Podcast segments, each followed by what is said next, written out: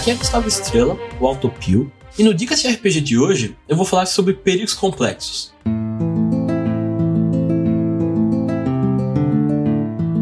O Dicas de RPG é um oferecimento da Bardos Shop, bardosshop.com.br. Acesse e atualize já o seu guarda-roupa.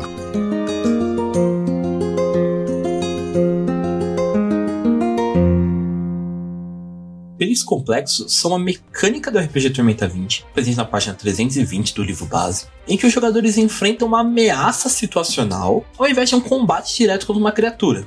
Ao invés de hordas de goblins, os aventureiros podem, por exemplo, tentar escapar de uma prisão. Ao invés de se derrotar um dragão, os jogadores devem sobreviver a uma viagem pelos ermos. A maneira de se construir um perigo complexo é muito parecido com de construir uma ameaça. Ela possui nome, nível de desafio e condições para ser derrotada. Porém, ao invés de levar os pontos de vida da ameaça a zero, os jogadores devem cumprir o objetivo estabelecido para superar aquele perigo. E as consequências, caso falhem, podem ir além da morte. Um perigo complexo que envolva servir a comida de uma taverna faminta não mataria os jogadores, teoricamente, mas poderia trazer outras consequências, como iniciar uma briga na taverna ou diminuir a popularidade do local. Na construção de perigos complexos, algumas perícias são estabelecidas como a base para a resolução daquele problema. Mas caso o jogador tenha uma ideia que envolva o uso de outra perícia, o mestre pode considerar e utilizar aquilo como uma nova alternativa para a resolução. O perigo complexo se assemelha ao combate. Cada personagem tem uma ação por turno, o mestre pode ou não rodar a iniciativa para definir quem age primeiro na situação, ou os jogadores podem organizar entre si quem age primeiro ou quem age depois. E, além disso, utilizar poderes, magias e outros meios para resolver o problema.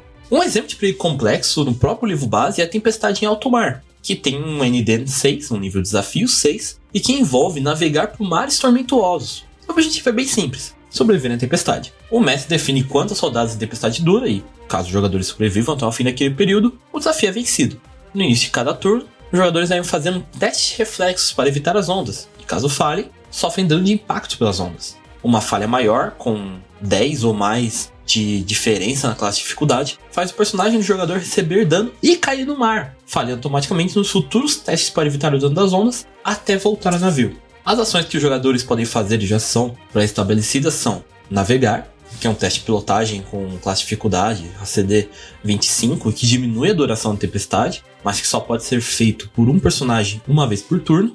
Ajudar o piloto, que é um auxílio ao teste de navegar, feito por outro personagem, que pode ser outra perícia que justifica o auxílio do teste, como atletismo para segurar a cor do navio, percepção, sobrevivência para encontrar um caminho melhor entre a tempestade, ou qualquer outra ideia que o jogador possa ter que auxilie o teste. Jogadores que caírem no mar podem fazer um teste de atletismo CD25 para voltar ao navio, mas caso falhem por 5 ou mais a CD, afundam no mar e sofrem efeito de afogamento. Perceba que não é uma ameaça palpável que pode ser derrotada batendo na tempestade, por exemplo, mesmo que nada impeça que eles tentem, mas pode ser uma situação bastante épica em que o antagonista não é físico, que os jogadores devem sair sobreviventes da situação, mas caso falhem, não precisam necessariamente morrer, mas podem ficar náufragos bem no mar, por exemplo. Veja que habilidades e poderes ainda podem ser utilizados, como inspiração do bardo para dar um bônus aos testes de perícia, ou mesmo magias que deem outros buffs, ou até mesmo que resolva a situação. A tempestade de alto mar poderia ser solucionada com um suporte ambiental ou controlar o clima, duas magias. Suporte ambiental impediria que os jogadores se afoguem, dando mais tempo para que voltassem ao navio,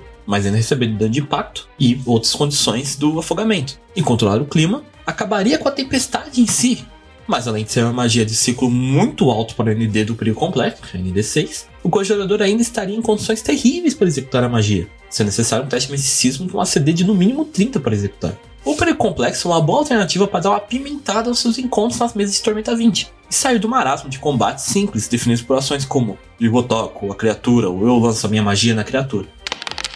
É isso pessoal, espero que eu tenha te ajudado de alguma forma e agora eu posso dar para o próximo mestre.